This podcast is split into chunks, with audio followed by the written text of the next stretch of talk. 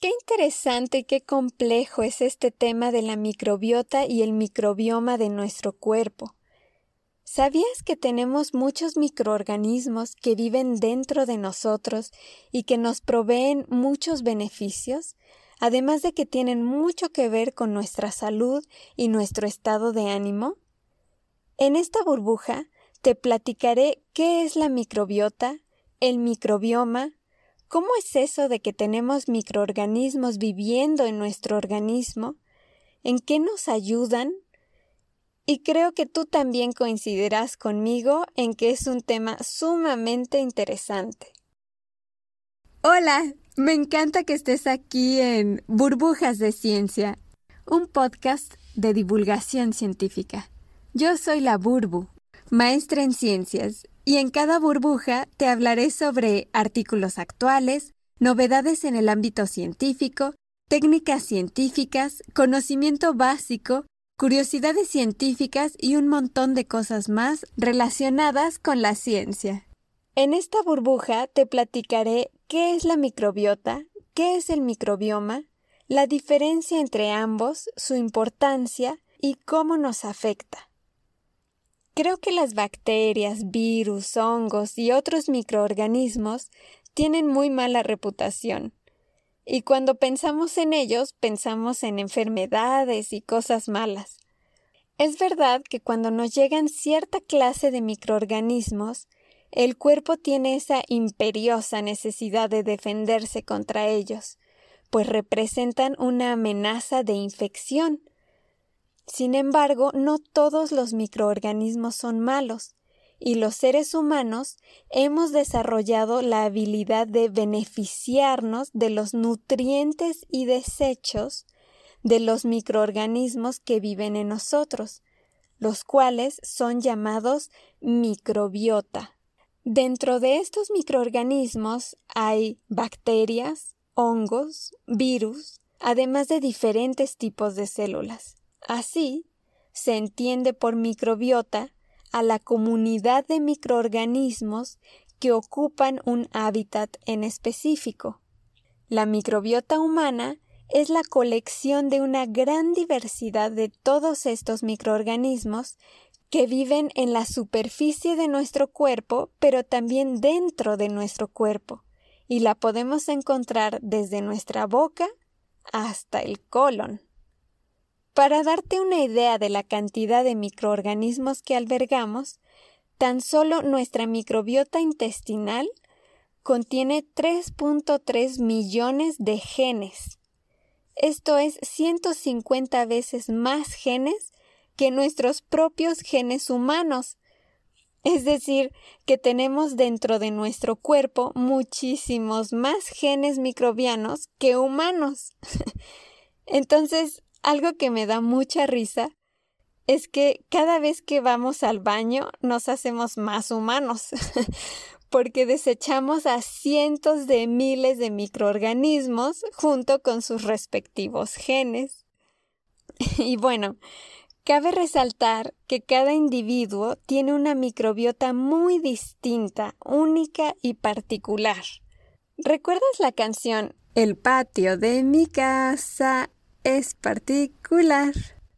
Pues así igual sucede con nuestra microbiota. Incluso entre miembros de la misma familia que viven en la misma casa, tienen diferente microbiota. El microbioma, en cambio, se refiere a la función que tiene nuestra microbiota dentro de nuestro organismo. Es decir, microbiota son los microorganismos la comunidad de microorganismos que tenemos. Y el microbioma es la función que tienen estos microorganismos en conjunto. La función de nuestro microbioma, claro que estará relacionada con el tipo de microorganismos que tengamos, es decir, nuestra microbiota, pero dependerá sobre todo de lo que todos estos microorganismos juntos hagan colectivamente porque puede suceder que el alimento de un microorganismo sea el desecho que hace otro microorganismo. Por ejemplo, imagínate una pequeña granja de microorganismos. donde el granjero, que supongamos es un microorganismo, le lleva pasto a las vacas, otro microorganismo. Las vacas que comen el pasto del granjero desechan semillas. Las semillas que desechan las vacas se las comen las gallinas. Las gallinas se comen las semillas que desecharon las vacas y producen huevos, y los huevos de las gallinas son los que se come el granjero, que gracias a que come y está vivo y sano, puede llevarle de nuevo su pasto a las vacas, y aquí se cierra el ciclo. Es un ejemplo burdo, pero imagínate que estos tres personajes, tanto el granjero como las vacas y las gallinas, son microorganismos. Entonces, un microorganismo que come A libera B, otro microorganismo se come B y libera C, y un tercer microorganismo se come C y libera A. Así cerraríamos el ciclo. Ahora, ponte a pensar que nuestro microbioma no está conformado por tres microorganismos nada más. Tenemos 100 trillones de células microbianas. Así es, 100 trillones con cientos de especies bacterianas. Una granjotototota. Entonces, te puedes imaginar que todos los efectos que obtengamos de nuestro microbioma no dependerá únicamente de una sola especie de microorganismos, sino que será el resultado del comportamiento de toda la comunidad de microorganismos, de todo el microbioma. Es por esto que aún los científicos estudian con gran interés el microbioma intestinal, pues es muy complejo y hay muchísimo que no comprendemos aún.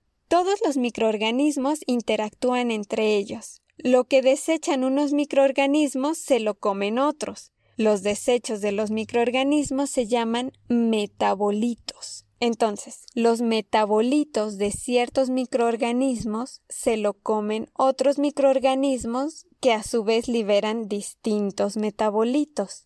Cuando es un desecho de microorganismos se llama entonces metabolito. Cuando este metabolito le sirve como alimento a otro microorganismo, cambia de nombre a sustrato.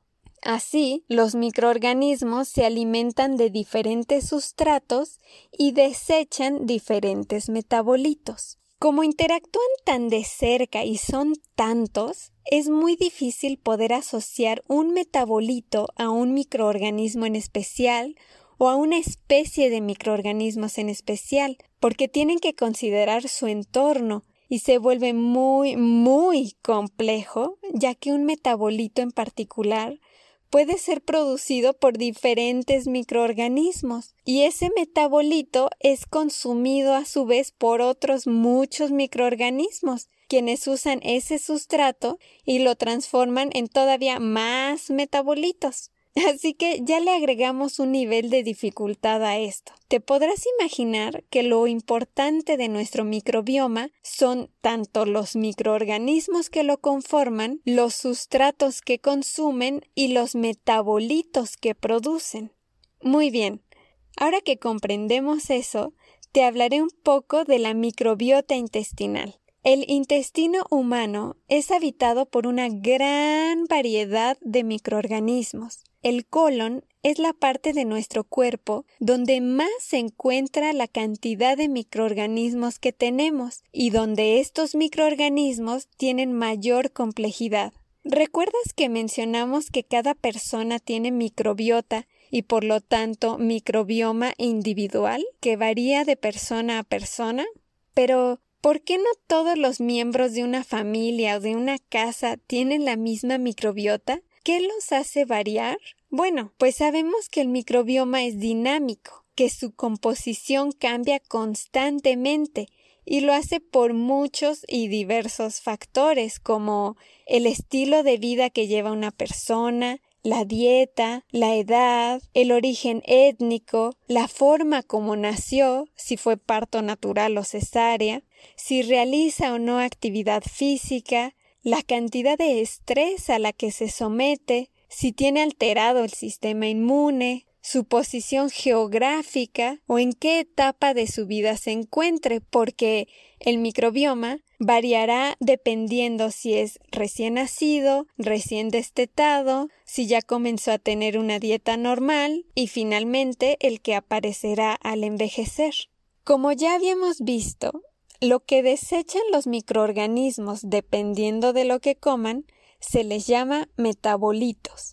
Y no es que los microorganismos coman una sola cosa, sino que dependiendo de qué les des de comer, es decir, qué comas tú, nuestros microorganismos producirán un metabolito u otro. Estos metabolitos que produce nuestra microbiota tienen efectos muy interesantes e importantes en nuestra salud y hasta en nuestro estado de ánimo, pues esos metabolitos que se generaron en nuestro intestino pueden viajar por nuestro torrente sanguíneo y llegar a muchas partes de nuestro cuerpo, incluso partes tan lejanas como nuestro propio cerebro. Es por eso que hasta pueden interferir en un momento dado con nuestro humor, el carácter o la actitud que tengamos. Pero nuestra microbiota y nuestro microbioma participan en mucho más que solamente nuestro estado de ánimo. De hecho, el complejo microbioma que tenemos tiene un impacto tremendo y un papel crucial en nuestra salud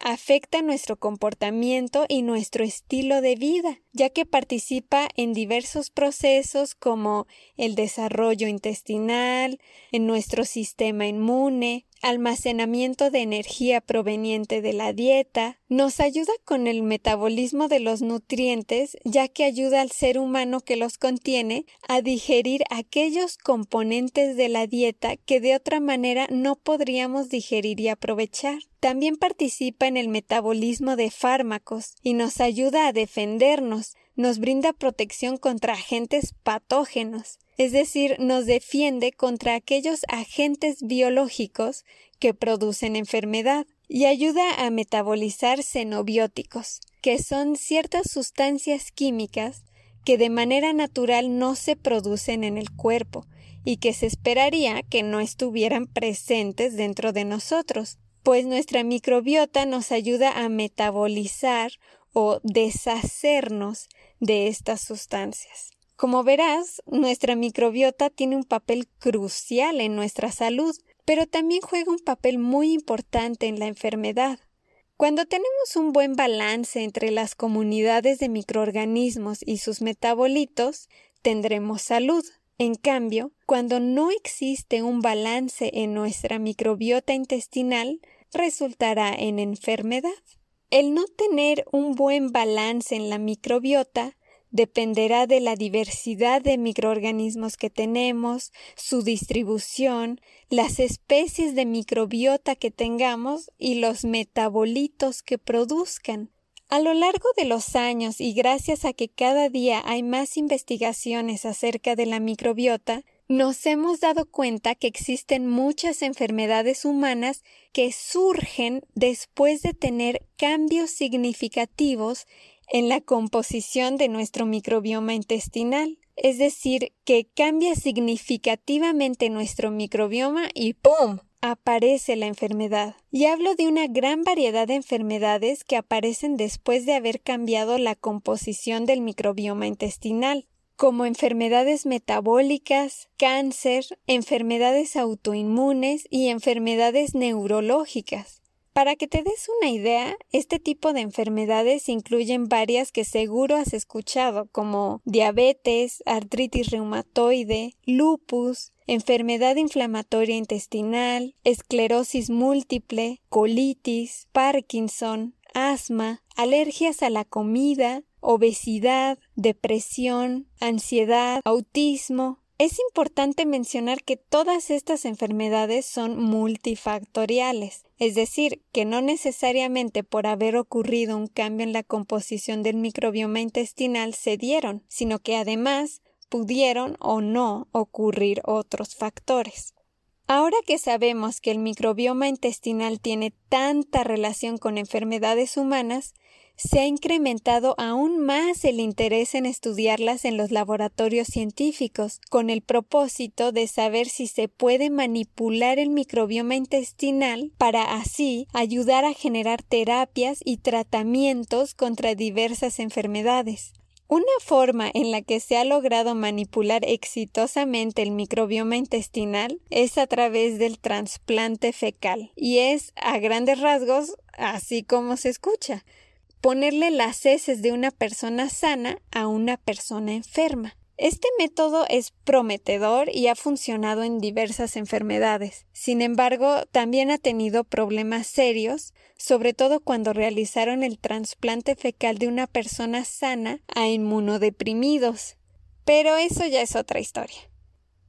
Espero que cada que vayas al baño sepas la cantidad tan impresionante de microorganismos que estás dejando ir por el excusado y te sientas más poderoso de ser más humano. Ojalá hayas disfrutado esta burbuja de ciencia. Y si te interesa saber algo más de lo que mencioné en esta burbuja o quisieras que explicara más a fondo una de sus partes, escríbeme.